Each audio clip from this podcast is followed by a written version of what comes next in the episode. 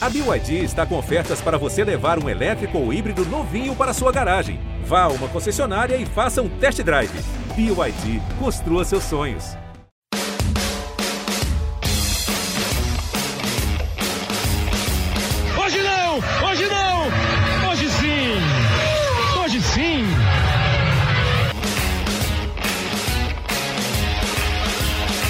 Fala aí, pessoal, que acompanha os podcasts da plataforma do GE, que acompanha o nosso Hoje Sim, todos os agregadores. Quero de primeira agradecer ao pessoal que participou do programa, o último episódio que nós fizemos com os nossos ouvintes sugerindo temas, acho que foi legal. E hoje a gente vai fazer o programa assim. Na, quando na, na gravação original do Calhambeck, do Roberto Carlos, ele começa assim: tem muitas histórias interessantes. Primeiro foi Suzy, quando eu comprei a Lambreto, depois comprei um carro e parei na contramão. Tudo isso sem contar o tremendo tapa que ele levou com a história do Splish Splash. Aí ele diz, mas essa também é interessante. E começa a cantar o Calhambeque. E acho que a gente vai fazer um programa interessante hoje aqui. Gentil Cardoso, você que gosta de futebol já deve ter ouvido falar dele, foi um treinador carioca é, que nasceu no começo do século passado, em 1906, faleceu em 1970, dirigiu grandes times do Rio, os times grandes todos do Rio de Janeiro, é, dirigiu também a equipes menores do Rio, mas tradicionais, como Bom Sucesso, é, foi, foi técnico do esporte, do Bangu, passou pela seleção brasileira, trabalhou no Corinthians, em São Paulo, e o Gentil Cardoso é considerado técnico de grandes frases. Né? Quem se desloca recebe, quem pede tem preferência. Pô, esse é um espetáculo. Quem se desloca recebe, evidentemente. O craque trata a bola de você, não de excelência. E é que é, talvez seja a mais bacana é assim: se a bola é feita de couro, se o couro vem da vaca, e se a vaca come capim, então a bola gosta de rolar na grama e não ficar lá por cima. Portanto, meus filhinhos, vamos jogar com ela no chão. É um espetáculo. É um espetáculo. E o Gentil Cardoso tem uma outra tirada muito boa, que você vai lembrar a partir desse áudio aí, ó, que tem Léo Batista e um dos personagens mais famosos da televisão, do esporte na televisão no Brasil. Agora confira sua aposta na loteria esportiva. Jogo 1, Vasco da Gama 1, Flamengo 2. Coluna 2. Jogo 2, América 1, Botafogo 0. Coluna 1. Jogo 3, Goitacás 1, Fluminense 4. Coluna 2. Jogo 4, Volta Redonda 1, São Cristóvão 0. Coluna 1. Jogo 5, Coritiba 0, Iguaçu 0. Olha aí. Zebra. Coluna do meio. Jogo Coluna seis. 1. E jogo 13, Guarani 1, Palmeiras 0. Outra coluna 1. O prêmio desta semana é recorde mundial, mais de 94 milhões. Segundo o matemático Oswaldo Souza, os acertadores vão ser muitos. O prêmio mínimo será de 99 mil cruzeiros e o máximo de 393 mil. O, a zebrinha do Fantástico. A zebrinha do Fantástico. Quando ela entrava, ela falava assim: Ih, olha eu aí, zebra. Aí eu já fiquei pensando, por que zebra, né? Por que, que zebra virou a gíria para designar no futebol e em outros esportes um resultado inesperado? E a expressão foi criada pelo Gentil Cardoso, quando ele trabalhava na Portuguesa do Rio de Janeiro. Em 1964 tinha um jogo do Campeonato Carioca entre Vasco e Portuguesa. Aí os repórteres foram fazer a entrevista com ele. Como é que vai ser o resultado do jogo? Ele falou assim: ó, esse jogo aqui pode ser zebra. Como zebra? Zebra. Os 25 bichos do jogo do, jogo do bicho não está entre esses bichos a zebra. Então é um negócio que não é, não é comum, que não aparece, que não dá resultado, que não ganha. Mas a portuguesa pode ganhar do Vasco. E ganhou por 2 a 1 um do Vasco.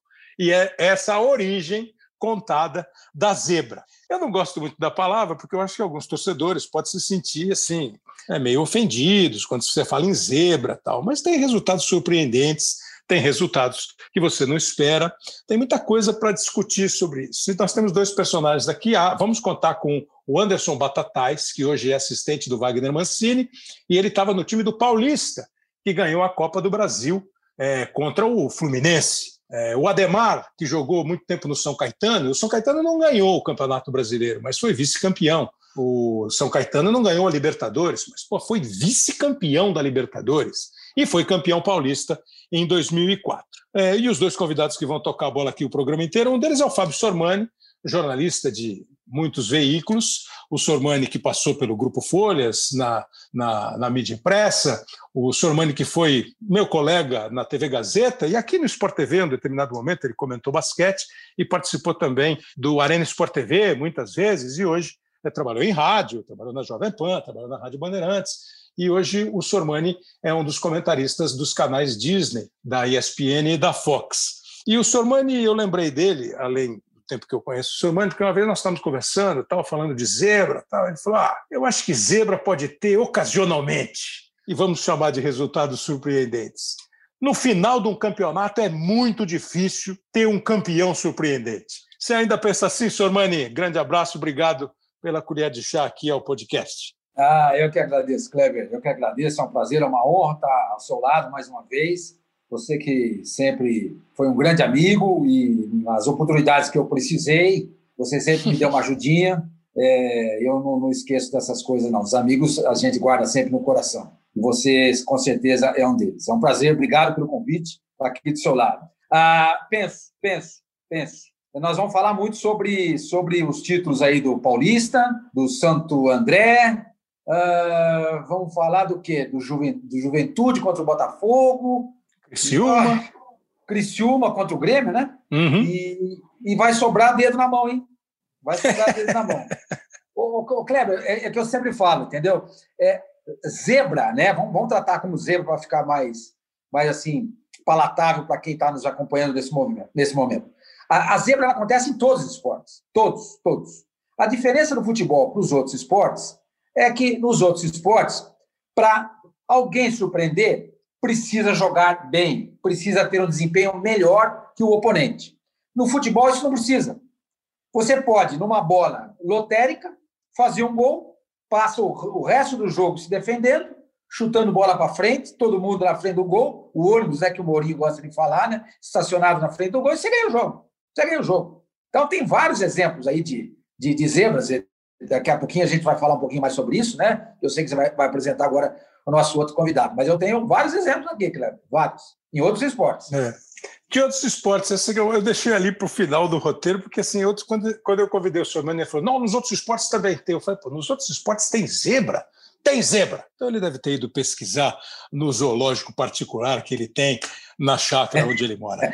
É, quando eu fazia o Arena, eu tive muito, muita honra de ter como um dos meus convidados, muitas vezes no programa, o Armando Nogueira, que foi um craque é, da palavra, do texto, da, como um executivo é, de televisão, repórter, enfim, um grande jornalista. E uma vez eu estava conversando com o senhor Armando, é, em cima disso que o senhor Armando falou, eu disse assim, pô, senhor Armando, o senhor já percebeu que o futebol é o único esporte, e o único é sempre assim, né, força de expressão, mas eu acho que é o único, que não obriga uma equipe a atacar? Eu falei, não obriga, senhor Armando. Um jogo de tênis, estou jogando tênis, eu e o senhor. Quando o senhor bate, o senhor joga pra caramba e eu não jogo nada. Quando o senhor bate a bola para minha quadra, eu não posso ficar com a bola, brincando com a bola. Eu tenho que responder. Para eu responder, eu estou te devolvendo a bola. Você vai me atacar.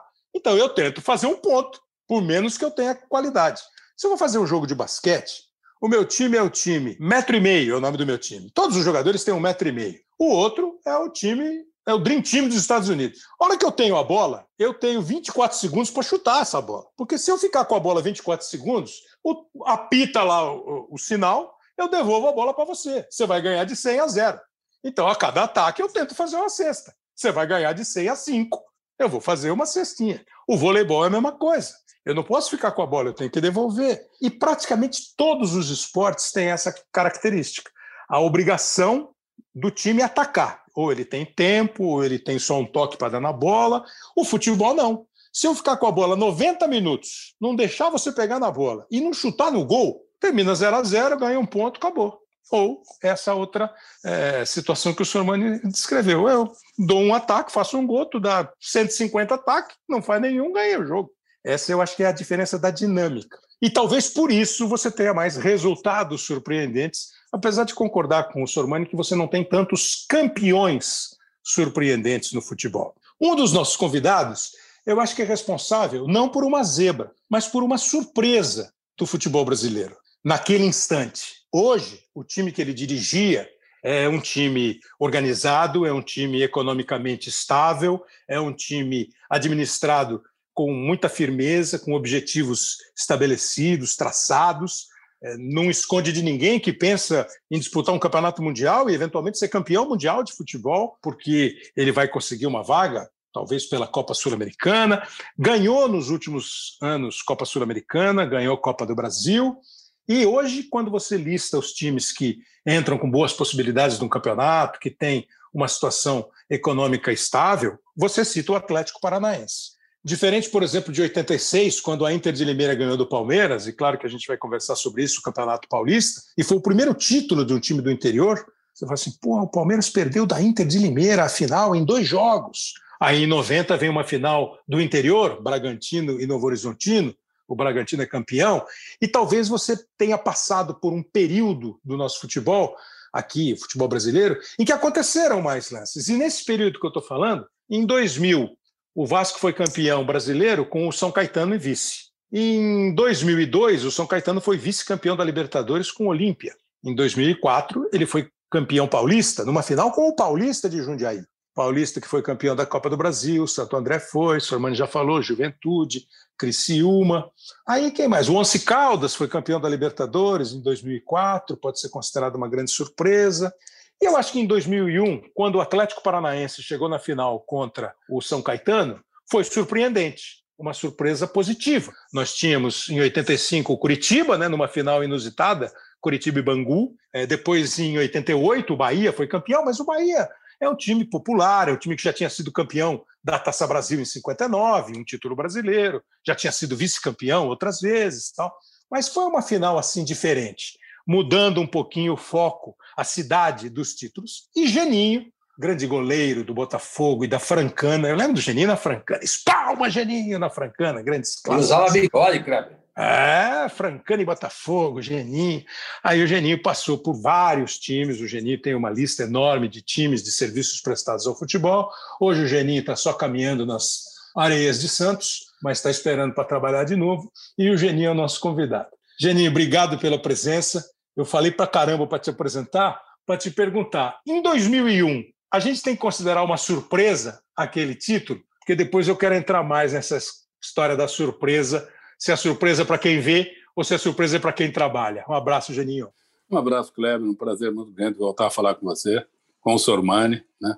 dois amigos que eu tenho no futebol há muito tempo. Eu acho que isso é uma das melhores coisas que o futebol nos traz. Fazer amizades, né? amizades que a gente vai curtindo durante os anos e isso é sempre muito bom.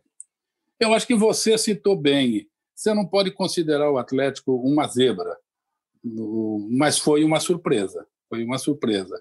Um time que começou o campeonato meio oscilando, muito criticado, muito cobrado. Quando eu cheguei lá, havia uma pressão muito grande em cima daquele grupo.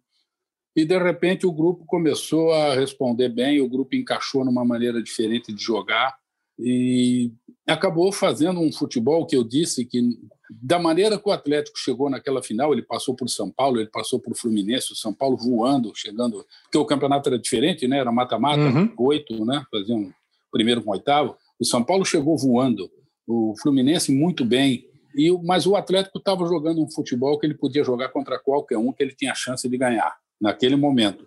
Mas até chegar lá, teve que caminhar. Então, não era um time que você podia citar como um provável candidato. Ele não era nem um provável candidato. Por isso que eu acho que foi uma surpresa. Depois, quando chegou na final, já não era mais zebra, não. Porque, se você for ver, é, o São Caetano, junto com o Atlético, do meio turno para frente, pontuaram o campeonato. Um terminou em primeiro, outro em segundo lugar. Então já não era mais uma surpresa. As duas equipes já estavam se firmando como dois candidatos. Quando, quando quando se chegou para disputar o mata-mata entre os oito, já não era uma surpresa, já tinham se firmado como candidatos. Mas até chegar àquele estágio, realmente o Atlético acabou sendo uma grande surpresa naquele ano. Geniel, como é que é exatamente, Sormani? Você fica à vontade também para perguntar, para a gente entender é, na visão de quem está trabalhando no time que vira surpresa. Como o Genil falou, o campeonato era diferente, né? Em 2003, o campeonato começa a ser o campeonato de pontos corridos, como é até hoje. Naquele período, você tinha um turno, onde os times se enfrentavam em jogo único, assim, no turno, né? todo mundo com todo mundo mais uma vez só, e se classificavam os oito primeiros. Aí começava um mata-mata, o Atlético foi campeão, é, em 2002 o Santos foi campeão contra o Corinthians, aí em 2003 começa o ponto corrido, e aí não pense que o Atlético não aproveitou aquela história. Em 2004 o Atlético chegou brigando pelo título até a última rodada com o Santos. Né? O Santos foi campeão em 2004 e o Atlético chegou brigando. É, é, a fórmula de disputa do campeonato sugere mais surpresa do que a atual? Um campeonato em que você consegue se classificar em oitavo e depois vai para uma competição que aparentemente está zerada, ela sugere um pouco mais a possibilidade de um time é, menos badalado ser campeão, Janinho? Eu acho que sim. Eu acho que sim. É, porque quando você sai num campeonato onde você sabe que oito classificam, você sai com um objetivo inicial, que é estar entre os oito. Você não tem a obrigatoriedade de ser campeão. Você começa a pensar no título a partir do momento que você chega nos oito. Antes disso, você tem que pensar na classificação. Em primeiro ou em oitavo, aí você briga pelo Em primeiro ou em oitavo. O Santos foi campeão no, em, em 2002, oitavo. terminando em oitavo lugar, eliminando o São Paulo, que foi o primeiro. Exato, exato. Né? E aí depois teve aquela arrancada toda dentro do, do, do, do próprio mata-mata. Agora, quando você joga um campeonato dentro dos moldes atuais, em turno e retorno, eu acho que fica mais difícil. Fica mais difícil acontecer a zebra, fica mais difícil é, você ser uma grande surpresa. Você pode, de repente, fazer um grande campeonato, mas, de repente, você não é o campeão. Porque eu acho que nesse tipo de campeonato vale muito a regularidade, vale muito você manter uma, uma performance. Você pode ver que nós tivemos agora há pouco tempo uma queda de performance do São Paulo e olha o agito que deu. Uhum. Um time que vinha bem, e daqui a pouco você vê um crescimento de uma performance de um time que estava quase que descartado e agora é um candidatíssimo ao título, que é o Internacional. Se fosse num campeonato de classificação, de repente podia um estar tá fora, o outro estar tá dentro, e ia tudo começar do zero, porque quando o mata-mata começa tudo do zero, e aí os resultados acontecem. Então, eu acho que a fórmula do, do, do, do campeonato agora inibe um pouco essas surpresas, né? Aquelas de de repente aparecer alguém, porque pode ser que apareça, mas eu não sei se ele mantém, eu não sei se ele tem cacife para manter um campeonato todo dentro de uma regularidade que eu acho que é fundamental. E provavelmente, se você pegar, né, Sorman, de 2003 para cá, não tem surpresa, né? Não, tem que eu queria te perguntar. Não tem surpresa. Então, mas como é que você, por exemplo, classifica nessa sutil diferença aí entre zebra e surpresa? Você classifica pelo nome do time, pela história do time, ou pelo elenco que nós insistimos em analisar a cada início de temporada e dizer que esse vai chegar ali ou esse vai chegar a colar, né? Não, a, a tendência nossa é, é, analisar pelo, pelo, pelo histórico dos times, né? É, a gente tem aí os quatro grandes de São Paulo, do Rio, dois em Porto Alegre, dois em Minas, e o, e o Atlético Paranaense já, já bateu nessa porta, essa porta uhum. foi aberta e ele está lá. Então, uhum. nós temos aí hoje 13 times, ou temos o grupo dos 13 agora. Né? É. O Bahia já ganhou dois títulos brasileiros, né? 59, ganhou a Taça Brasil, foi o primeiro a ganhar, né? Foi o primeiro participante brasileiro na Libertadores, ganhou depois é, em 87, né? Foi que ganhou a, o Campeonato Brasileiro, se não estou enganado. 88, 88. 88, 88. Então a gente, é claro que a gente tende a, a, a, a analisar os times pelo, pelo seu histórico, pelo peso da camisa, pela quantidade de torcedores que ele tem e pelo espaço que ele obtém na mídia. Né? É dessa maneira que a gente, que a gente é, avalia essa, essas equipes. Né? Mas é um negócio que eu queria até colocar para a gente discutir aqui, é o seguinte, né? porque muitas vezes, muitas, é, antigamente, eu acho que é, esse conceito está sendo um pouco é, modificado, as pessoas diziam que o campeonato de pontos corridos é o mais justo, que o melhor ganha. Uhum. De fato, o melhor ganha. Mas é justo você comparar o orçamento do Flamengo com o orçamento do Botafogo? É justo. Se você tem um campeonato aonde o, a distribuição de verbas é igual para todo mundo, é igual para todo mundo, e evidentemente você vai o, o time vai fazer mais dinheiro do que o outro, né? É, com, com, bilheteria. Pelo mercado, né? É, o mercado, pelo mercado. Por exemplo, o Flamengo é um time que faz dinheiro, o Corinthians claro, faz dinheiro. Claro. Não tem claro. jeito. Botafogo e Santos, por exemplo, são dois times que têm mais dificuldade para fazer dinheiro. Tem mais dificuldade. Mas então o que eu queria colocar é isso. É justo você dizer que o Flamengo foi campeão brasileiro no ano passado porque ele foi o melhor time? Mas com o time que ele tinha, era obrigação dele ser, ser o melhor. Mas não é uma realidade hoje, mas não é uma realidade hoje é, impossível. E você também entra a hora que você quiser, hein, Juninho. Não é uma, uma, uma, hoje uma realidade impossível de ser modificada por causa disso tudo que você falou. porque é, o futebol virou uma coisa tão. Esse grupo dos 13 que você citou, né? Poxa, o Botafogo está caindo pela terceira vez. É, é, não é mais tão factível que você tenha 13 times candidatos ao título brasileiro. Você tem 13, 14, 15 é, grandes camisas, grandes histórias. Como você tem no futebol, o Geninho trabalhou em muitos estados, o Geninho foi campeão catarinense no Havaí, o Geninho trabalhou no Nordeste. Você vai falar para o torcedor do Ceará e do Fortaleza que eles não são grandes? Eles são enormes, porque eles têm a origem do nosso futebol como campeonatos estaduais. Eles ganharam 30 campeonatos. Os caras são 30 vezes campeões, deram 30 voltas olímpicas. Quando esse, esse mundo começa a ficar mais é, mais, mais diluído ou mais misturado. E aí entra isso que você falou. Né? É, é, é, é, eu estava tentando é, eu, não usar o globalizado, acho... Juninho. Mas é isso. Dizer, o cara tem torcida, o cara tem patrocínio, o cara tem visibilidade, o cara ganha mais da TV, enfim. Eu acho que, que o futebol virou um grande negócio. E a partir daí os valores passaram a ser diferentes. Eu, mas só que eu concordo com o Sormani, eu acho que há uma desigualdade muito grande em relação ao, ao, ao, numerário que um clube trabalha e ao outro. Isso não quer dizer que, de repente, aquele que está com um orçamento menor não pode fazer um bom campeonato. De repente, ele faz. Porque aqui no Brasil é, é, surge de uma maneira inexplicável jogadores em regiões ganhando muito pouco e que acabam se destacando, fazendo campeonatos excepcionais e ajudando times até, de repente, a ganhar título. Nós temos N exemplos aí. Tá?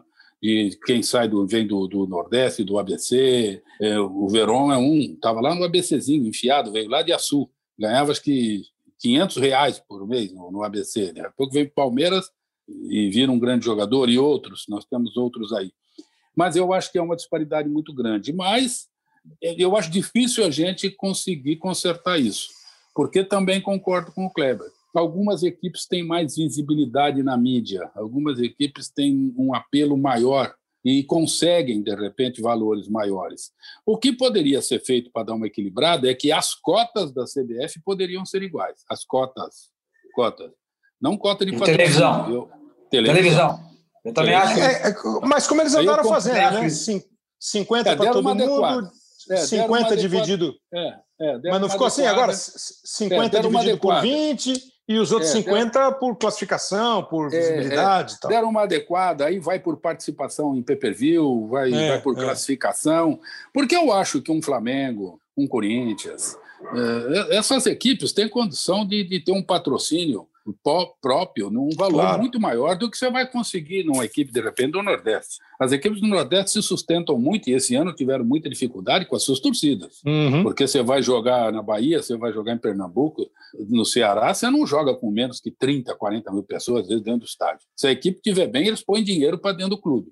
Tanto uhum. que nós sentimos esse ano o esporte, o Fortaleza, o Ceará, que são equipes que vêm crescendo e vêm crescendo de uma maneira surpreendente dentro do cenário em termos de organização, eh, sentiram demais, porque perderam essa renda. Perderam a torcida do lado, e não só a torcida em termos de apoio, a torcida em termos financeiros. Claro. Então, eu acho que, que realmente isso pesa. Pesa porque quem tem mais condição de fazer investimento vai buscar os melhores. Tira, às vezes, um bom daqui, tira um bom dali, mas eh, eu acho muito difícil que você mude, mude isso radicalmente. Né? Você tem que passar por uma grande administração, porque às vezes a equipe que conseguiu muito dinheiro, de repente, numa má administração, acaba se enfiando num buraco, como nós estamos vendo o Cruzeiro agora, um buraco que ele não está achando fundo. E se ele não se organizar extra-campo, ele não sobe, porque o campeonato da Série B é dificílimo. Ninguém sobe na Série B só com camisa. Se você não tiver um time bom, você vai penar. Então, eu acho que o nosso futebol precisa passar por algumas mudanças. Algumas eu acho que difíceis de acontecer. O caso dessa equiparação financeira, eu acho difícil de acontecer. Até porque, Somani, não é internacional isso, não é mundial isso. Até mais tempo lá do que cá. Você está dizendo a distribuição de. É, o poderio financeiro. Não, não, sim, sim. Né? Não, o, que eu, o, que eu, o que eu acho é o seguinte: o que eu acho é o seguinte, que o dinheiro da televisão aberta deveria ser igual para todo mundo.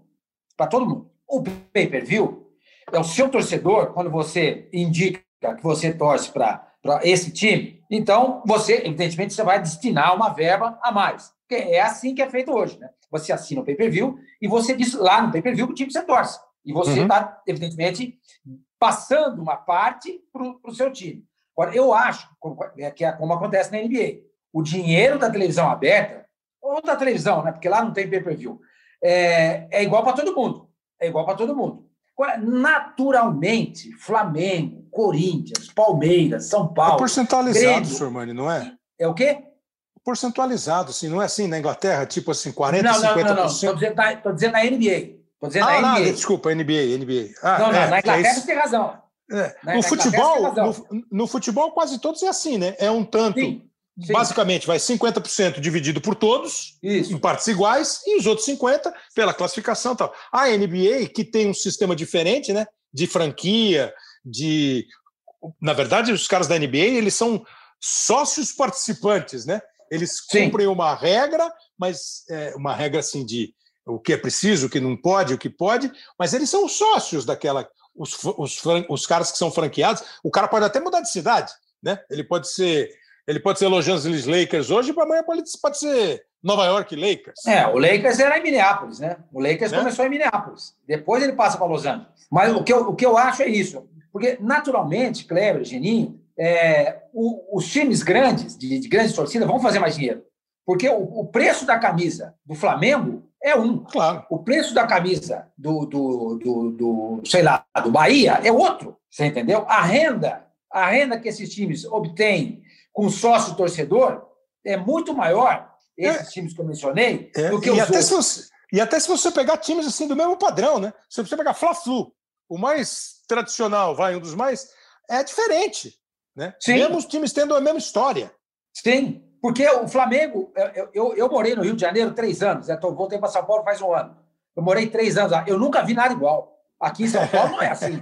Não Aqui é? em São Paulo não é assim. Aqui você tem Corinthians, São Paulo e Palmeiras. No Rio de Janeiro só tem Flamengo. É uma coisa impressionante.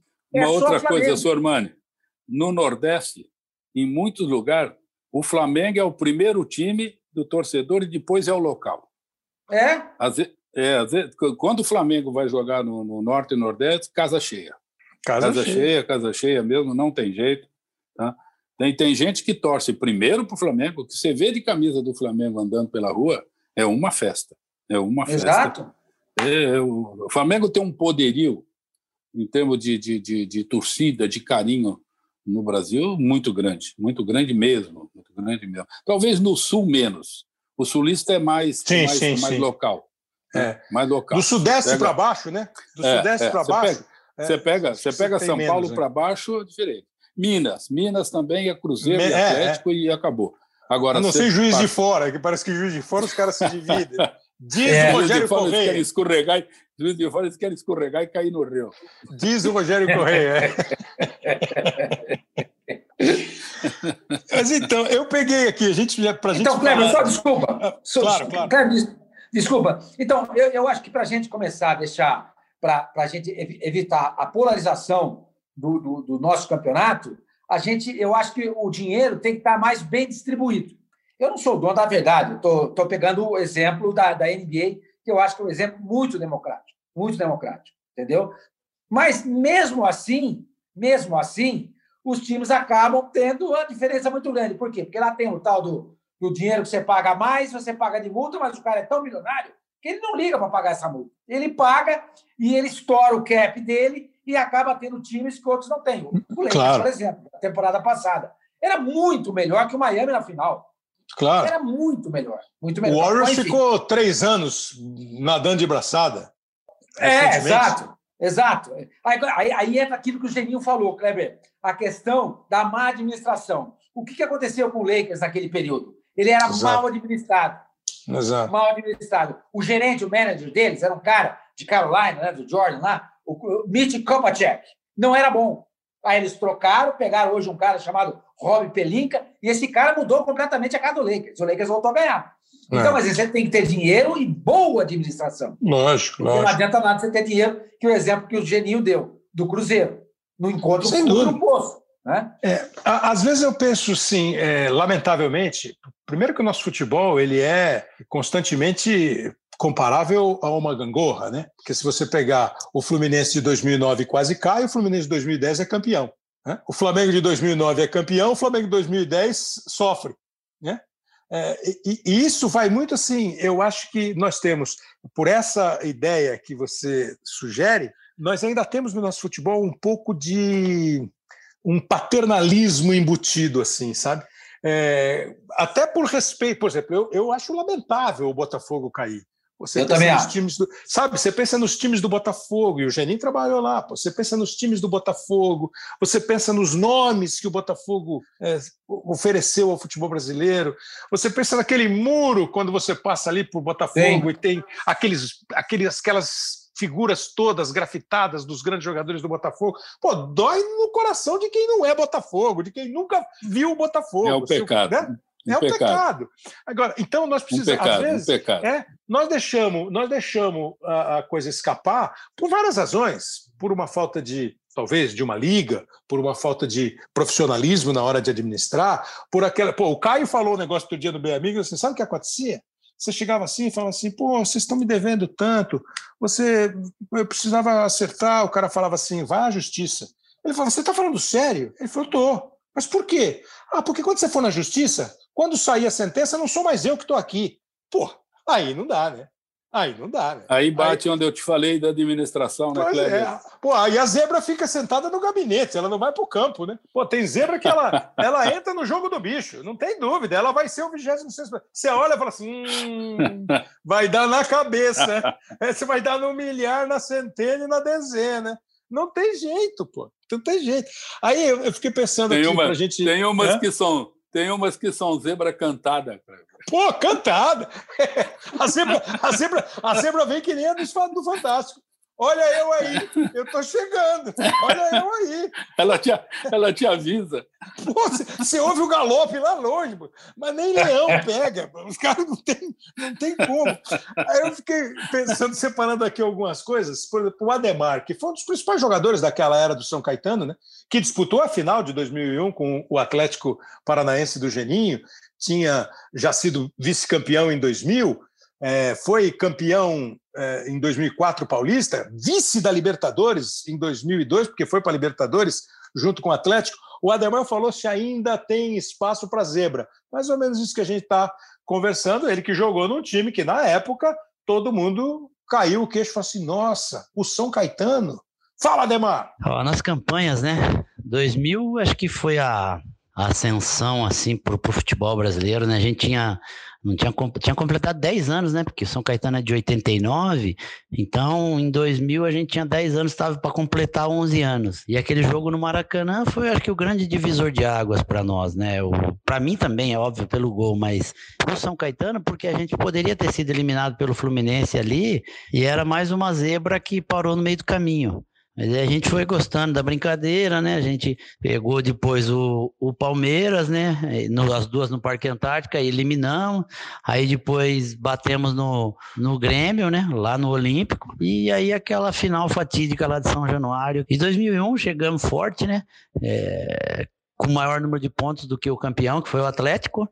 Mas como não era ponto corrido ainda, perdeu uma final lá 1 a 0 no, Anacleto, gol do Alex Mineiro, né? Mas o São Caetano, acho que ele ele figurou quatro ou cinco anos consecutivos no brasileiro, brigando por título e por Libertadores, né? E isso nos deixa muito é, é, lisonjeado, né? Porque poucas as equipes conseguem manter um padrão e, uma, e um alto rendimento para jogar num campeonato brasileiro como foi o São Caetano naquela geração de 2000 até 2004, que foi campeão paulista, e depois até acho que 2007 ou 2008, que foi vice-campeão, perdeu para o Santos. O São Caetano ainda botava medo nos grandes. Em relação à última pergunta das equipes ricas, hoje é muito difícil. Uma equipe pequena, é, se não se estruturar para chegar a fazer o sucesso que o São Caetano fez naquela, naquela geração lá. Então, eu acredito que o Red Bull Bragantino seja a equipe mais próxima hoje de conseguir o feito que conseguiu o São Caetano. Só que Red Bull Bragantino tem toda uma estrutura por trás, né, que é totalmente diferente do que a gente tinha na época, né? É, sem treinamento, tem uma série de coisas. Nós não tínhamos praticamente nada, né? Eu brinco com o pessoal, puxa, aquela época a gente comia pizza na sexta, no sábado comia feijoada para jogar no domingo. Hoje é só suplemento, só esses comprimidinhos. E os caras não sabem chutar a bola no gol. Pelo amor de Deus, eu. Ai, se, se pudesse voltar 20 anos atrás, eu. Mas enfim. É, eu fiquei muito feliz de ter participado de toda aquela geração de São Caetano. É, agradeço meus companheiros porque é, entre aspas, eu era o protagonista, mas os coadjuvantes ali, eles eram fantásticos, cara. Eles carregavam o piano de uma maneira, é, sem citar nomes, já citando, como eu disse, Porradão, falecido Serginho, Silvio Luiz, é, Dininho, Claudeci, Daniel, Esquerdinha, Ailton Mineiro, Zinho, depois teve também o Túlio Maravilha, um grande atleta, grande pessoa, grande amigo. Pô, tivemos vários, vários. O próprio Jair Pisserni teve uma, uma fase fantástica lá, o Murici Ramalho. Então eu, eu sou muito grato ao futebol por tudo que ele me proporcionou.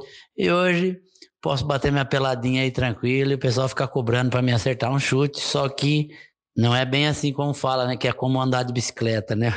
Não tem mais força. Tá bom? Um abraço, Kleber. Sucesso aí. Valeu, Ademar. E o Ademar fala um negócio legal, ele citou, foi legal ele citar o Jair Pisserni, que foi o técnico dos vice-campeonatos de Libertadores e Brasileiro, e o Município foi o técnico campeão paulista. Eu cheguei à conclusão que feijoada dá força no pé, porque ele comia pizza, feijoada e batia na bola. Aí você, ele foi jogar peladinha, ele foi jogar uma peladinha lá do Odinei Ribeiro, que ele faz todo fim de ano em Itanhaém. É uma super promoção dele, distribui brinquedo para garotada. O Ademar foi jogar. Pô, ele não passa uma bola, ele chuta todas. Se ele tivesse força ainda. mas teve uma hora que os caras falaram: Ô, Demar, dá para passar uma bola, Demar? Por isso que os caras falavam que você era fominho. Mas ele falou sério agora, uma coisa que eu fiquei pensando, Geninho e Sormani. É, existem alguns clubes, mesmo sendo ciclos pequenos, o São Caetano teve um grande patrocinador e um apoio legal da prefeitura da cidade. Aí ele cita o Red Bull Bragantino o nome já diz tudo. Eles têm dois times, um na Áustria e um na Alemanha, que brigaram em semifinal de Liga dos Campeões, o da Alemanha. Né? É, quando alguém consegue é, domar a zebra, quando alguém consegue montar na zebra ou botar um arreio na zebra, essa zebra chega menos surpreendente. Ela surpreende porque ela continua sendo uma zebra, mas aí volta naquele ponto de administração, de você montar um time legal. Você, pô, vocês prestaram atenção nos nomes que ele citou, né? que é diferente do Atlético do Geninho, que continua até hoje. Já era o mesmo pessoal, né, Geninho, basicamente? A mesma turma da administração começando um trabalho. É, na, na administração do Atlético, basicamente, é a mesma, a mesma sequência, a mesma sequência de administração. Né? em relação ao que falou o Ademar, bate um pouco com aquilo que o Sormani falou duas equipes que tiveram. Uma está tendo ainda, né? Eu acho que a tendência do Red Bull é um crescimento muito maior, porque há uma estrutura, não só a estrutura de administração, mas uma estrutura financeira muito forte, muito forte por trás, há investimento. E o São Caetano teve um momento as Casas Bahia bancando tudo. É, é. Era um diferencial muito grande. Então, claro, guardadas as devidas proporções, como o apoio da Crefisa no Palmeiras. Né? Sim. Um, um, apoio forte por trás. Eu acho que, como você falou, isso ajudou um pouco a domar a zebra. Né? Ô, senhor Mani, a, a, zebra, a, zebra, a zebra fica menos surpreendente quando ela tem dinheiro? Então, é, é, esse é um tema interessante, né? Porque é, se você vê o, o, o Red Bull aqui no Brasil fez um investimento de 80 milhões de reais. Muitos times grandes, chamados, chamados grandes, não tem. Não fizeram. Não tem esse dinheiro. Quem mais investiu foi o Atlético Mineiro. Isso. Depois foi o, o, o Flamengo e depois o Bragantino, o Red Bull. É. Então você fala assim, bom, o Red Bull chega em terceiro lugar do campeonato. É uma surpresa? Não. Se for no atual se, cenário, não, né? É, pelo cenário, não. Pela estrutura que eles têm. Eu acho que eles foram mal administrados no começo. Em relação a aproveitar para falar do. Desculpa só te interromper. Eu acho que nós estamos falando de uma coisa, mas uma tem que estar ligada à outra.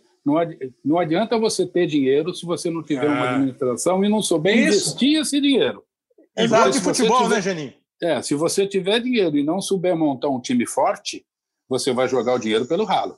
Porque Exato. quem vai fazer a história do time é o próprio time, é a equipe. Você tem que montar um elenco bom, é, com um bom treinador, com uma boa administração, com uma administração que dê tranquilidade para o jogador ganhar, jogar, salário em dia, tudo aquilo que você programou você você pagar. Então eu acho que tem que caminhar junto, tá? O, o investimento com a administração e aí vai bater tudo, finalizando tudo na formação de um grande time. Se você É. não fizer isso, você fica no meio do caminho. Não, então, em cima ah. disso, Kleber, o, o, o que eu queria dizer é o seguinte, por exemplo, o Bragantino, eu critiquei muito as escolhas do Thiago Escuro, quando ele, quando ele começou a montar esse time do Bragantino, a começar pelo treinador. A começar pelo treinador, que hoje é o menino que está lá no Cruzeiro. Foi ele que começou a trabalhar no, no Bragantino. Então, eu acho que as escolhas do Thiago Escuro foram ruins. Então, não adianta você ter 80 milhões na mão. Você precisa ter 80 milhões na mão e saber como usar. Que é o que acontece com o Leipzig. Eles sabem usar o dinheiro deles. Eles, a começar com o treinador, o Nagelsmann. Julian Nagelsmann. É um ótimo treinador da nova geração. Ele dirigia, acho que o Hoffenheim antes. Os caras diziam, pô, esse cara é ótimo. Pega, pô, pegaram ele. Você vai comandar o nosso futebol. Entendeu? Então, é, é exatamente tudo isso que nós estamos falando aqui. É dinheiro e boa administração. E boa administração. Senão, não adianta nada. Você joga É. o dinheiro fora. Você começa a perceber, você que está ouvindo, que nessa história do time surpresa, do time menos badalado, às vezes até menos qualificado, isso vai ficando um pouco no tempo, né? Agora, ah, primeiro que camisa talvez nunca tenha ganhado o jogo, mas já ganhou mais do que hoje. Hoje é muito difícil uma camisa ganhar jogo. Então você tem vários. eh, Foi uma zebra o Botafogo cair a partir de tudo que o Botafogo fez na temporada? É uma zebra o Ceará, que foi citado pelo Geninho, o, o Bragantino, estarem brigando por uma vaga na Libertadores, nesse instante que nós estamos gravando o programa? Não é mais surpresa, não é zebra. Você pode falar assim, nossa, que surpreendente, que bacana, mas não é mais zebra. Passa Ô, a ser Kleber. natural.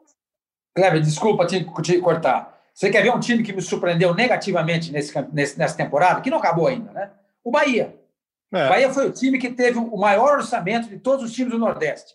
Mas um erro administrativo jogou tudo no lixo. A, a insistência com o Roger Machado. Não, não, sai, não, não dava mais nada lá, estava na cara. Estava na cara. Aí o presidente, o, o, o Belintani, o Wagner Belintani. Que é bom, não, né? Que é bom, né? que é muito bom, muito bom, sou fã dele, sou fã dele. E, não, vamos, vamos, vamos apostar, vamos apostar, vamos apostar, ficou apo- insistindo no erro. E morreu abraçado no erro. E o Bahia está aí, ele pode cair. Com o maior orçamento do Nordeste, ele pode cair para a Série B. Você então, vê. é aquilo, é a tal da administração. Há momentos em que você olha, fala assim, não dá mais. Trocou tarde demais o, o, o, o Roger. Aí vem o, o, o Mano, não resolveu o problema. E não resolve o problema. Por quê? Porque já, vem, já vinha uma sequência de erros. Já vinha uma sequência de erros. Então, nessa temporada, para mim, a surpresa negativa é o Bahia. Eu esperava o Bahia, inclusive, brigando por Libertadores. Por Libertadores. não é. ele está. Então, assim, assim, é, nó- nós já chegamos à conclusão que hoje pode acontecer é, zebra, mas não vai ser mais é, considerada tão zebra. se é que eu, se é que você me entende, diria Thunderbird, porque assim, quando você tiver um time com um bom é, orçamento, com uma administração pé no chão, com objetivos bem claros é, e investir direito e administrar direito esse investimento e isso não é só administrar a conta bancária, é administrar o futebol, quem cuida do futebol, quem contrata. Você pode até não concordar com o Sormani, que demorou com o Roger, mas é fato, ele está mostrando o que aconteceu.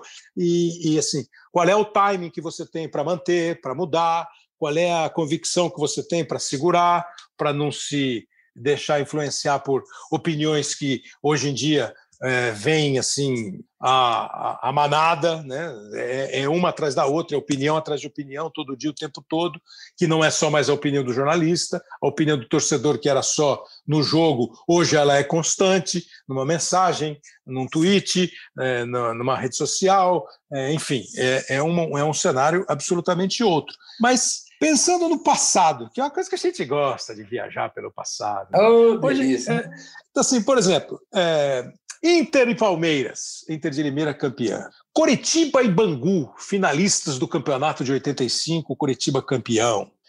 Criciúma ganhando do Grêmio, Juventude ganhando do Botafogo, Paulista ganhando do Fluminense, o Santo André ganhando do Flamengo. Once Caldas, da Colômbia, é o menos famoso dos colombianos. Tem quatro títulos colombianos. E na Libertadores 2004 eliminou o Santos, eliminou São Paulo e foi campeão em cima do Boca. Quais são as zebras que mais vêm à cabeça de vocês assim? Hein, Zenin? Qual é aquela zebra que apareceu vestida de smoking e você foi obrigado a aplaudir? Ah, olha, eu acho que zebra é zebra. É difícil você falar qual foi. Eu Elas são vitória... todas iguais. Iguais. Eu acho que a vitória do Santo André, aquele título do Juventude no Maracanã contra o Botafogo, o Criciúma ganhar do Grêmio, a gente sabe a ascendência que o Grêmio tem no Sul o Paulista ganhar o campeonato. Eu acho que, que essas zebras elas acontecem e você fica de boca aberta e ó, dificilmente você acha a explicação, porque no final a coisa acaba acontecendo num jogo. A, a, a zebra uhum. ela vem, ela, ela, vem, ela vem galopando, ela vão deixando ela chegar, porque o Santo André não chegou na final à toa, passou por alguém antes. Claro. O Criciúma passou por alguém. Então, foram não acreditando na zebra e a bichinha veio vindo, veio vindo. Eu acho que o resultado final né, poderia até acontecer, talvez até já tivesse gente acreditando que pudesse acontecer, porque vinha acontecendo. Eu acho que aconteceram outras zebras menores outros filhotes de zebra até chegar a mãe na decisão final. Eu acho que zebra ela é, ela é total. Por isso que eu, dentro do futebol, eu encaro tudo, tudo com uma seriedade muito grande. Eu tenho mais medo do jogo, do jogo pequeno, do jogo menor, do que do jogo grande. Jogo grande é jogo bom de jogar. O jogo ruim de jogar é o jogo pequeno. Esse é, é o ruim de jogar. O Geninho deu uma dica aqui para eu colocar uma, uma resposta que, muito gentilmente, o Anderson Batatais, que era zagueiro desse Paulista de 2005 e hoje é assistente do Wagner Mancini, que era o técnico do Paulista em 2005. O Vitor era o goleiro, o Hever era o zagueiro, mas era um time que, tipo assim, esse, esse cenário que o Geninho lembrou, o Maracanã lotado e o Juventude ganhando do Botafogo, foi mais ou menos a mesma coisa, né? Foi a mesma coisa. O Paulista ganhando do Fluminense. E, e para o Anderson, a gente perguntou, Anderson, esse que o Geninho falou, a zebra, a zebra vem galopando. Uma hora, é, começa aquela zebrinha ali, pequenininha, a última do grupo, de repente a zebra empina o peito, a zebra começa a galopar com elegância de cavalo da rainha. Que hora que a zebra do Paulista virou a chave, hein, Batatais, lá em 2005? Foi no jogo do, do Botafogo. Nós enfrentamos o Botafogo aqui em Jaime Sintra, aqui em Jundiaí. Se eu não me engano, acho que nós empatamos também e ou ganhamos, não lembro o primeiro jogo como foi. Aí nós fomos para o segundo jogo no Rio de Janeiro, né? O Botafogo tinha um time, um time muito bom, Ramon, Guilherme, Túlio, né? E nós é, empatamos lá 2 a 2 Aquele tempo tinha o negócio do gol feito fora, né? Acho que aqui em Jundiaí foi um a, foi um a um. Empatamos lá 2 a 2 no final do jogo. O Botafogo vai ter um uma, um escanteio, eles batem o escanteio, a bola entra mais ou menos 30, 40 centímetros é, para dentro, né? Só que o Bandeira e o árbitro tá encoberto e caiu para dentro do gol e eles mandaram seguir. Segue o jogo e logo assim termina, né? O segundo tempo termina, a gente classifica. Ali foi o, o star nosso, né? Nós demos uma, mudamos a chave, como você está falando ali, porque ali nós, olha, eu acho que nós estamos com sorte de, de, de campeão. Então, ali nós começamos a sonhar, ali nós começamos a ver que a gente poderia enfrentar todo mundo de igual para igual e os meninos começaram a ter assim um, um algo que você via nos, nos olhos deles que estavam brilhando diferente. Ali nós começamos já a imaginar que a gente poderia disputar o título, né? E deu no que deu, né? Fomos ganhando força, ganhando força, ganhando corpo, e a gente jogava dentro de casa, fora de casa, sem esse peso de ter que ganhar, de torcida, de ter que, né? E a gente tinha o um peso assim nosso mesmo, né? De não ter medo de enfrentar de um Cruzeiro lá no Mineirão lotado, um Internacional lá no Beira Rio lotado. A gente não tinha esse medo mais. Nós, mais velhos, passando essa confiança para os jovens, isso foi aflorando nos meninos e a gente conseguiu fazer uma equipe totalmente eficiente para ganhar a Copa do Brasil. Pois é, ô senhor Moeda, acho que tem uma hora que a zebra vira cavalo de raça, não tem? Exatamente. Então, você pega esses times, é, eles vão crescendo no campeonato. Né? A gente vai pegar o Santo André, que ganha do Flamengo, ao final. Uhum. Santo André elimina o Atlético Mineiro e o Palmeiras antes de pegar o Flamengo. É. Então, quer dizer, eh, na segunda, na segunda fase, o Santo André passa pela, pela, pelo, pelo, pelo Atlético Mineiro. Eu acho que aquilo dá uma, uma esperança, uma chance muito. uma confiança, vem, aumenta no Santo André, né? Eu acho que, que aí é tudo. É o que você falou, começa com uma zebrinha, depois o, o cavalo começa a ficar aqueles cavalos, não, não Paraguai, né? De puro sangue, né? Puro sangue. Qual é a maior para você? A que vem na tua cabeça? Ô, seu mãe, qual foi a maior zebra? Porque você, pô, você já trabalhava quando a Inter ganhou do Palmeiras, você já Sim. trabalhava em todas essas zebras que nós. Né? Zebra ou assim, as nossas eh, essas surpresas, qual foi a mais assim, que mais te surpreendeu, deixou mesmo de boca aberta? Foi do, do Santo André com o Flamengo por ser o Flamengo, por ser o Maracanã, lotado. É, para mim, é por isso que eu estava até falando agora há pouco do Santo André, quando ele passa pelo Atlético Mineiro, pelo Palmeiras e chega à final contra o, o Flamengo. Joga o, prime, o primeiro jogo, ele, ele não, não, joga no ABC, joga no Parque Antártica, no final do Parque, Parque Antártica, né? E aquele jogo acabou 2 a 2 se não estou enganado. Aí vai para o Maracanã, e o Santo André faz 2 a 0 no Flamengo, quando ninguém imaginava que isso pudesse acontecer. Então, para mim, quando você fala assim, zebra, a, a que me vem na, na, na, cabeça é o Santo André campeão da Copa do Brasil é, em cima do Flamengo. E o primeira cobrança de escanteio do Santo André, jogada aérea é um forte do time do Santo André. Cruzamento, bola para a área. Gol!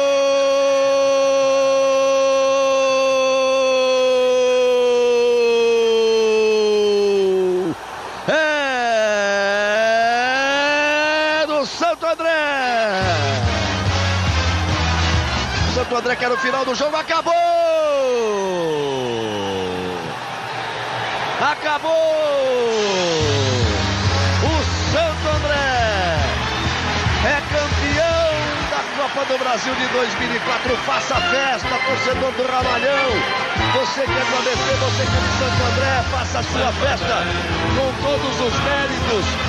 Vitória incontestável, dois para o Santo André, zero para o Flamengo. Eu estou vendo aqui, ó, Maracanã, Flamengo 0, Santo André 2, Sandro Gaúcho meteu o gol. É... Ó, o Flamengo. Júlio César, Reginaldo Araújo, André Bahia, Fabiano Heller e Roger. É... Da Silva, Douglas, Robson, Ibson, Felipe e Jean.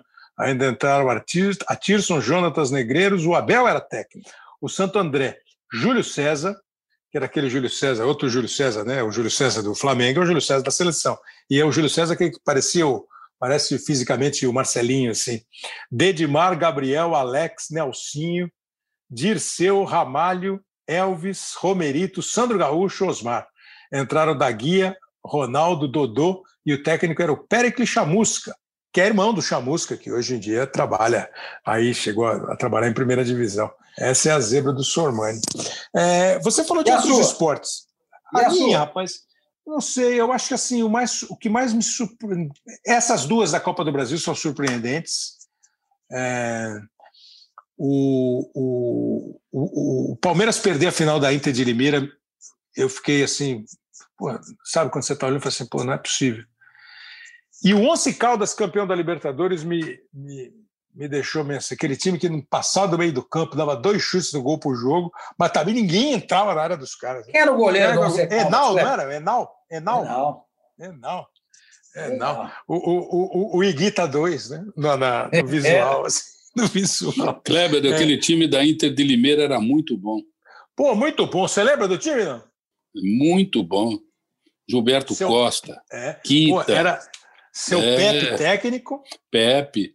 Aquele é, time era um time complicado, complicado. Era o Silas, era o Silas no gol.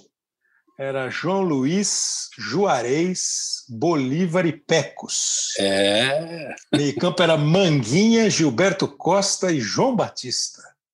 Aí jogava o, o, o Tato, o, Tato, o Kita Tato, e o Lê. Olha, olha que time. Time bom, né? Não, mas pô, você imagina, Palmeiras não era campeão desde 76. Você fala assim, pô, não é possível. E aí o Palmeiras perde, perde, empata o primeiro e perde o segundo, né? No Morumbi, Morumbi é, lotado, tal. Morumbi lotado, o Palmeiras perde em 86. É, mas assim, é meio chocante. Agora, por que você acha que nos outros esportes tem isso? Mas eu não consigo achar uma zebra em outros esportes. Nem em jogo. tem Quanto sim, mais em título. Tem, tem sim. Você quer ver? Você, pega, por exemplo, o boxe. A vitória do Buster Douglas em cima do Mike Tyson em 1990 foi uma tremenda zebra. O Mike Tyson era um cara indestrutível. Era um homem de aço. Ninguém imaginava que, que, que algum ser humano pudesse derrubar o Tyson. Como diz o Maguila, como diz o filósofo Maguila, peso pesado é mão forte, pegou, derruba. É, mas para achar o Tyson era duro. Era duro. Então, essa é uma, é uma zebra que eu, que eu, que eu, que eu, que eu cito do, do, do boxe. Você falou do basquete, lembrou do Dream Team agora há pouco. O É. Dream Team perdeu uma sequência de 26, É. 24 jogos invictos em Olimpíada, quando ele perde em, em Atenas 2004 para Porto Rico. É uma zebra, é uma zebra. 92 e 73. É uma É É Rico. que, é, é que existem, é que existem poucas zebras fora do futebol. Poucas. Não- O não não, futebol é o o Não futebol tem, é o local é o local preferido das bichinhas. É, É, ali que é. elas gostam de pastar. Cam- Campo de futebol é de zebra e quero-quero. É, senhor Barney, é zebra e quero-quero, senhor Barney. Não, Não, tem não, não, tem outros, mais senhor no futebol. Tem, mas dizer que só tem no futebol que eu discordo. Não, não, não. Você pega não, o não. Nadal em, dois, em 2009. Você pega o Nadal, 2009. Ele perde na pro pro é, Robin Soderling. Ele perdeu e, e era uma invencibilidade no Saibro de 31 jogos. Quando ele perde Mas é a- só, do, a semifinal, é só no individual, senhor Barney. É só esporte o- individual. o pô. Federer ganha o campeonato. É No esporte individual. citar. O É, Kleber tem um filme, tem um filme maravilhoso, que para mim é o É. melhor filme de, de- de esporte que existe, chamado Momentos Decisivos. O dia que a zebra comeu o leão. Chama Momentos Decisivos. É, o nome em inglês é Hoosier, que era um nickname da, da, da faculdade, da, da faculdade não, do high school, que era uma cidadezinha de 4 mil habitantes no interior de Indiana, e esse filme foi feito em cima de uma cidade, é, de um time chamado Milan, igual do time de, basque, de futebol. E eles ganham o campeonato, o campeonato é, estadual em Indiana, que, que é o, o, o, o a- você fala em Indiana, você, em qualquer cidade indiana você encontra uma cesta e uma, Isso. e uma igreja, né? E eles ganham esse torneio. E esse filme, esse filme é estrelado pelo Gene Hackman, que é o técnico. O Dennis Hopper foi indicado ao Oscar. Ele é pai de um jogador, ele é um alcoólatra que jogava basquete, pai do jogador.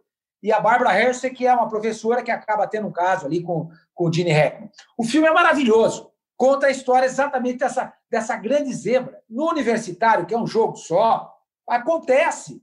Quando você entra no, no March Madness, você pega muito cabeça de chave perdendo para a escola pequena. Por isso que chama March Madness, as loucuras de março. Porque a zebra acontece, é um jogo só. E acontece também. Agora, é aquilo que eu falei. Você precisa jogar bem para ganhar, ao contrário do futebol. O- nós, nós chegamos à conclusão, já que o Atlético Paranaense não foi uma zebra, mas nós separamos aqui minutinho e meio é, do Atlético Paranaense campeão brasileiro de 2001. É, vale a pena mostrar para o Geninho ouvir e para você curtir um resultado que está na história do futebol, está na história do Atlético. Aí começar o jogo aqui em São Caetano. Vale o título brasileiro, autoriza o árbitro, mexe na bola. O time do Atlético começa o jogo em São Caetano. Olha o lançamento para o Kleber. Tem outra vez a chance da jogada de ataque. Vai partir o Fabiano pela esquerda. A jogada é com ele. Alex Mineiro na área. Adriano também. Ele bateu cruzado. Olha o gol!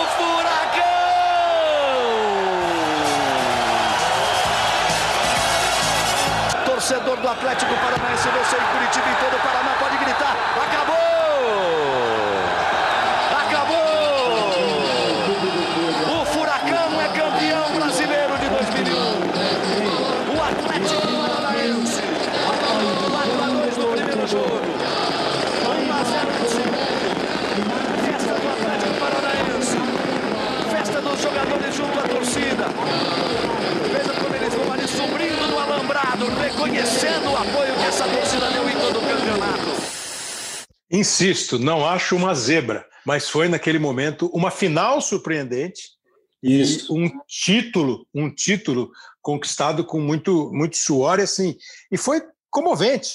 É, e acho que foi assim o, o, o, o, tiro de partida, o chute inicial desse Atlético que a gente vê hoje. Você lembra dos caras, Geninho, da escalação, dos principais jogadores? Você lembra ainda a memória já? Ah, jogava.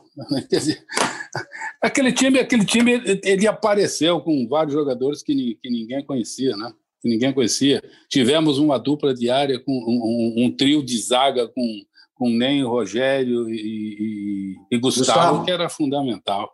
Né? Uhum. Alessandro na direita, Fabiano fazendo o gol na esquerda, né? Cocito era o volante, do lado dele Cleberson, que acabou depois fazendo até história isso, na seleção. Isso. É, eu alternava muito ali o meio, ou jogava Zé Souza ou jogava Gabiru, porque eu jogava num 3-5-2, então eu jogava com três homens de meio. Na frente, Alex Mineiro e Kleber, né? O Kleber. Arrebentando. Kleber fazendo gol tudo quanto é jeito. E o, e o Alex, no final do campeonato, uh, iluminado, né? O goleiro largava e ia no pé dele. Ele dava um bico, ela entrava no canto. Ele chutava de canela, ela ia no ângulo. Aquele time acabou se encaixando, se encaixando de uma maneira. Você mudava um pouco a maneira de jogar. Você queria mais velocidade, mais movimentação, um ataque mais incisivo, quase que com três atacantes e só dois homens no meio, jogava o Gabiru. Caía na direita, caía na esquerda, ia para frente, voltava, fechava. Ele era complicado. E se você queria um, um jogo mais tocado, você estava com um resultado bom, dois, três gols na frente, você botava o Souza. Souza segurava, enfiava, rodava, era uma maravilha. O time, uhum. me dava gosto de ver jogar, Kleber. E você vê, ele citou o Gabiru, que depois foi herói do Internacional, fazendo gol contra o Barcelona. É, o Kleberson, que foi campeão do mundo com a seleção brasileira um ano depois, menos de um ano depois, né? no, no, no semestre seguinte, com a seleção brasileira na Copa do Mundo do Japão e da Coreia. É, o Kleber virou Kleber Pereira depois, né, seu mãe? Quando ele veio para Santos, que teve outro Kleber, o lateral, o Kleber do Corinthians, ele virou Kleber Pereira, pô, fazia gol de tudo quanto é gente, e o Alex Mineiro, como ele disse, assim, é, iluminado. Então, se vocês fossem é, fazer, porque assim, Copa do Mundo não tem zebra, essa não tem zebra. No máximo, uma surpresinha na final, na semifinal. Né? A, a que mais me chama a atenção é a lista dos quatro da Copa de 2002, quando a Turquia e a Coreia chegam entre os três, os quatro primeiros. E eu lembro que eu perguntei para o Parreira, eu fazia um quadrinho no, no Jornal da Globo, e o Parreira era um observador técnico. Eu falei, Parreira, mudou a geografia do futebol essa Copa? Ele falou, não, só se mais umas duas, três Copas acontecer a mesma coisa, senão não mudou, não. É, concordo. Ele tem razão, né? Ele tem razão. Sim, exatamente. Para você, para você é, deixar é, é, essa situação ser uma situação é, de fato, não adianta, não pode ser esporádico, tem que ser, não é. pode ser efêmero, tem que ser constante, tem que ser constante. A, a, a França está tá chegando, é, é, Portugal nunca ganhou uma Copa, nada. Mas olha o trabalho que Portugal está fazendo. Se Portugal ganhar a próxima Copa do Mundo, é zebra? Lógico que não. Nunca não. ganhou, mas já, já ganhou uma, uma, uma, uma Euro, já ganhou a Liga das Nações, tem o Cristiano Ronaldo, olha o trabalho que eles fazem lá, os treinadores que são formados em Portugal. Olha, Kleber, a seleção de Portugal hoje, para mim, para mim, é melhor que a seleção brasileira. É melhor que a seleção brasileira. É, a seleção, é, inclusive tem alguns caras novos, né? Como o, Sim. o, o João Félix no Atlético. João Félix. O menino lá do Liverpool. É, o Rubem Dias, o zagueiro, é muito bom jogador. É. Entendeu? O que tá, esse do City, né? Isso, isso. E o, e o menino, lá do, o menino lá do Liverpool que se machucou agora, Diogo, né? Diogo Jota. É, Diogo Jota. Pô, o cara começou a fazer um atrás do outro. Então, Geninho, a tendência é que você, a gente tenha menos surpresas, menos zebras, como você quer chamar, e que você tenha hoje menos diferença com tudo aquilo que a gente conversou no começo, né? O tamanho da camisa, da tradição, da história, do potencial financeiro, do faturamento, da dívida, mas a tendência é que no campo, é, o Sormani falou que a seleção portuguesa é melhor que a brasileira. Eu não, não afirmo isso, mas eu não tenho muita dúvida, sim. Não tenho muita dúvida na minha modesta é, maneira de ver. A seleção brasileira pode ganhar da França, campeã do mundo, pode ganhar de Portugal, com essa seleção renovada e boa que o Sormani cita, mas pode perder da centésima quarta do ranking. É, é, principalmente quando se fala em seleções nacionais. Em clubes, o Mundial tem mostrado que nós estamos um pouquinho assim marcando passo. Para você, então, assim, é, mais do que zebra, você acha que ampliou a força na, na floresta, eh, Geni? Tem, tem, mais, tem mais grupo forte na floresta? Os caras estão brigando de uma maneira mais mano a mano?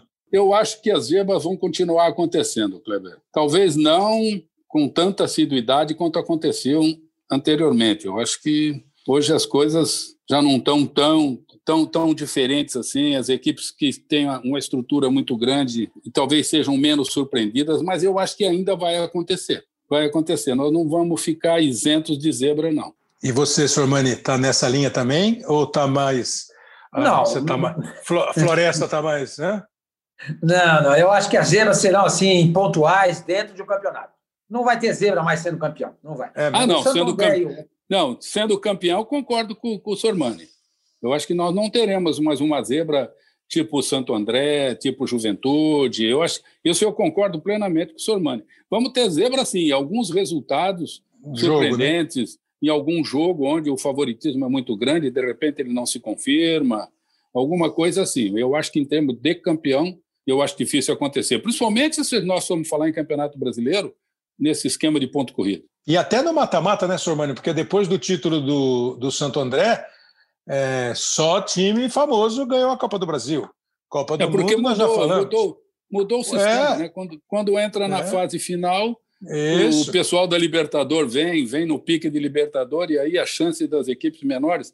Apesar que nós tivemos aqui o América Isso. na Série B brigando ali até em semifinal, né? É. Chegou na semifinal. Foi a última grande surpresa. Porque ah, quando o Santo André e o Paulista ganham o campeonato, a Copa do Brasil, o pessoal da Libertadores não participava. Quando o Vitória chega na final da Copa do Brasil de 2010 contra o Isso. Santos, o pessoal da Libertadores também não entrava. Também não entrava. Então, naquela época, eh, você ainda podia imaginar algo assim, entendeu? Hoje em dia, hoje em dia, eu, sinceramente, nunca teve zebra em Copa do Mundo, e acho que hoje em dia, mesmo na Copa do Brasil, Campeonato Brasileiro, eu não consigo imaginar. O Campeonato Estadual pode até acontecer. Pode até acontecer. Mas em Campeonato Brasileiro, Copa do Brasil, Libertadores, eu acho difícil. Sinceramente, eu acho difícil. Agora eu vou fazer uma pergunta para vocês para a gente encerrar, já agradecendo muito a participação de vocês. Lembrar mais uma vez que esse tema aqui dos times surpresas, dos times zebras, também foi uma do pessoal que é, mandou sugestão de assunto para o pro programa, para o último pro episódio passado, aqui do Hoje Sim. Uma sua, Sormani, uma que você falou assim, pô, essa eu vou ganhar, na tua profissão, evidentemente. Você trabalhando, essa eu vou ganhar de lavada, e deu zebra. Você falou, pô, dancei. Tem alguma na tua vida? A grande, a grande zebra de Sormani versus alguma coisa? Hum, não, eu nunca fui considerado. Não, não, não. É, eu sempre fui zebra. Não. não, não lembro assim, não, Kleber. Você lembra alguma sua? Você lembra? Para contar, vamos ver. Ah, zebra, assim, de você ir fazer. Ah, sei lá, eu sei fazer corrida rouco. Pô.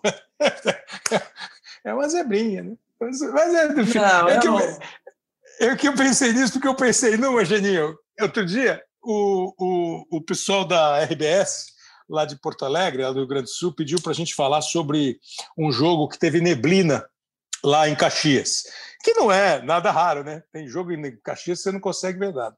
E ele eles citaram um jogo, Corinthians e Juventude, que, pô, era uma neblina, cara, que você não via nada da cabine. A gente estava na cabine e você não via, você via muito, muito difícil você ver o campo. É, tanto é que a transmissão, em vez de usar essa câmera tradicional que a gente usa, que nós chamamos de câmera 1, que você pega o jogo do alto, começou a usar câmera de baixo, câmera de trás do gol, câmera no, no, no nível do campo, para conseguir driblar a neblina. E eu falei para os caras, falei assim, agora a maior zebra que eu vi, um negócio que eu nunca tinha visto, essa Gentil Cardoso puro, que eu nunca tinha visto no futebol, é o técnico na hora do jogo pedir demissão. O jogo foi 6 a 1 para o Corinthians, para o Juventude, gente. E o Mauro Naves chegou no Geninho e falou: Geninho. 6x1 por Juventude. 6x1 por Juventude. E na época, alguns técnicos falavam durante o jogo. Aí o Mauro Kleber, pois não, Mauro. Estou aqui com o Geninho. Geninho, e agora, qual vai ser o futuro? Você lembra o que você respondeu, Geninho? Ah, eu falei para ele, eu estou fora. Eu acho que não tem jeito. O Corinthians não pode perder de 6 a 1 por Juventude. Não pode perder. E alguém tem que chamar a responsabilidade de um resultado desse. Não pode, não pode um time do tamanho do Corinthians, com aquilo que o Corinthians vinha fazendo, tomar, perder para o Juventude, pode.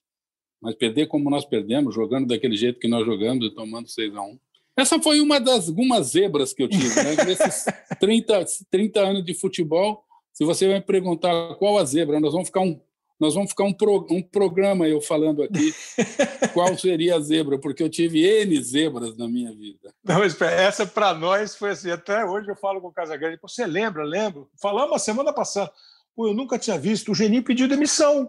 Porque eu lembro que voltou, eu falei assim, bom, casa, acho que não dá mais, acho que ele não fica mais, não, né? Pô, não fica, não. Eu, eu achei legal, assim, a sinceridade, a, a honestidade de falar assim, pô, gente, não ah, pode. Coragem, né, Kleber? É, é pô, de, de chegar e falar assim, pô, não dá, não posso. Não dá. É vou chegar amanhã e vou falar o quê para os caras, né? Não ficou falando de neblina, não ficou falando de nada, sumiu, acabou. Não deu não, certo. Não, não, não tinha desculpa, senhor Mário. Não tinha desculpa. Não tinha. E você tinha acabado de ser campeão paulista com o Corinthians, né? Tinha acabado de ser é, campeão é, paulista. É, é. E o time Mas, tinha sido todo desmontado, porque aquele time que tinha sido campeão paulista foi desmanchado. Foi embora ali Edson para Portugal, Fábio Luciano foi para a Turquia, eh, Jorge Wagner foi embora para a Rússia. Aquele time tinha Betão, tinha Coelho, que agora tinha virado treinador, tinha uma meninada começando. Mas eu acho que mesmo numa reformulação, um time como o Corinthians não podia fazer um jogo como aquele perdendo da maneira que perdeu. Eu me achei quase que na obrigação de trazer para mim a responsabilidade isso aí. Sim. Coragem, coragem. E, e, e, falou isso ao vivo na transmissão da TV Globo e manteve, evidentemente, a decisão. Ó, eu quero dizer para vocês que não deu zebra. O que eu imaginava que ia rolar no programa, o que a gente imaginava, deu certinho. Ganhamos esse jogo, porque acho que vocês acrescentaram, falaram, tocar em assuntos bem interessantes para a gente falar sobre surpresas no futebol, sobre campeões é, improváveis e o que vai ser daqui para frente num prognóstico, evidentemente, a partir do que se vê. Sormani, super obrigado. Faremos outros. Eu que agradeço. Quando você quiser. Eu que agradeço, estou sempre à sua disposição, você sabe disso. E passando essa maldita pandemia, estamos tomando vacina, hein? Vamos lá no esquerdo, hein? Bora. Aí ele chega lá e pede aquele franguinho a passarinho lá. É, delivery. Geninho, super obrigado, super gente boa, de grandes entrevistas também no, no, no Arena, é, nos programas que a gente fez, e obrigado por você participar com essa rica história que você tem no futebol, com e que é, que é mais legal, viu, Geninho? E, é, quando nós falamos do Geninho, não é só pelo título de 2001, é exatamente pelo leque de trabalhos que você fez, que incluem inclui nesse leque, né? Times que você entra porque e precisa ganhar campeonato e times que você entra para disputar um campeonato e você tem o conhecimento de todo esse ambiente, de todas essas possibilidades que o futebol apresenta. Pô, aqui eu estou entrando para ficar na primeira divisão. Não, agora eu estou entrando para ser campeão. E acho que isso é uma experiência riquíssima que você dividiu aqui com a gente, Geninho. Super obrigado. Eu que agradeço, um prazer muito grande voltar a falar com você, voltar a falar com o Sormani. Como eu disse, da dois amigos, forma, de dois amigos de longa data, né? Longa data. Você desenterrou uma história que muita gente nem sabia ainda. Então, são amigos que, que me viram jogar, amigos que me acompanharam como treinador, nas minhas vitórias, nas minhas conquistas, também na, nas quedas, né? nas zebras. É um prazer muito grande. Toda vez que eu falo com um amigo, é um prazer muito grande meu. Muito obrigado por ter me, convidado para esse papo. Imagina. Foi muito gratificante. Aí ah, essa só porque para você encerrar mesmo. Tem mesmo a diferença quando você entra num campeonato num time que tem que vencer, que todo mundo espera que vença, e um time que não se espera que vença, é, facilita, dificulta? Os prós e contras batem mais ou menos no mesmo placar? Não, facilita. Quando você entra com a obrigação de ganhar, é complicado. Toda vez que perde, senta no vestiário, tem cara te olhando torto, tem... daqui a pouco vem a cobrança. Se você entrar num time sem a obrigação de vencer, ele não sendo um candidato direto ao título, de repente você pode até alcançar o título. Mas se você não entra com aquela obrigatoriedade do título, fica mais tranquilo trabalhar com ele. Como diria Tom Jobim, né? É bom, mas é ruim. É ruim, mas é bom. Você, você precisar ser campeão. Obrigado, Geni. Obrigado, senhor Mani. Grande abraço. Valeu, Valeu Geni. Um abraço, velho. Um abraço. Então é isso, pessoal. Terminando a, a edição dessa semana do podcast, é, quero dar aqui o crédito ao Hortêncio Lima e ao William Correia, que mandaram naquela história de sugestão de assuntos é, esse tema, ou aproximadamente um tema ligado a esse papo e acho que deu para ter uma conversa boa com o Geninho, com o Fábio Sormani, com a participação do Anderson Batatais, campeão pelo Paulista da Copa do Brasil, e com o Ademar, que jogou no São Caetano nos melhores dias do São Caetano. Quero agradecer também o Will Braga, é, que diz que o programa é legal, que ele está acompanhando os episódios. Valeu, Will. O Bruno Versiani, que faz uma sugestão legal aqui de um papo com o Salve Spindler. Eu tenho conversado muito com o Salve mesmo, Bruno, para a gente voltar a fazer um sobre arbitragem, os vários aspectos da arbitragem. Aliás, assisti outro dia o, uma série que tem três episódios e passou a série inteira, chama FDP. Você imagina por quê, né? Porque todo episódio terminava com alguém falando pro árbitro FDP. E é uma história muito legal, o Elcido Souza faz o árbitro, é uma história que tem o Zé Roberto Toreiro como um dos roteiristas, o Adriano Tivita como diretor, é uma série super legal é, sobre o, a vida de um árbitro de futebol, não só no campo, mas assim, super bem bolada, super interessante. É, Reinaldo da Silva diz que o podcast da semana passada, do último episódio, falando com os ouvintes, foi bacana. É, o Luiz Pimenta representou os ouvintes e foi muito legal. O Leonardo Luz, que sugeriu um tema, que ficou satisfeito com a resposta. O Marcos Awata fala do programa que a gente fez com o Tony Ramos. Obrigado a vocês que participam pela hashtag Hoje Sim e pelo Twitter, arroba GE Hoje Sim e esse é o Twitter exclusivo do, do programa. O André Amaral e o Rafael Barros são os coordenadores dos podcasts do GE. O Leonardo Bianchi faz a edição, a produção do nosso programa. A semana que vem tem mais para você acompanhar aqui no GE, é, todos os podcasts da plataforma e em todos os agregadores, aquele que você preferir. Quase todos estão lá com hoje sim. Valeu, obrigado, grande abraço.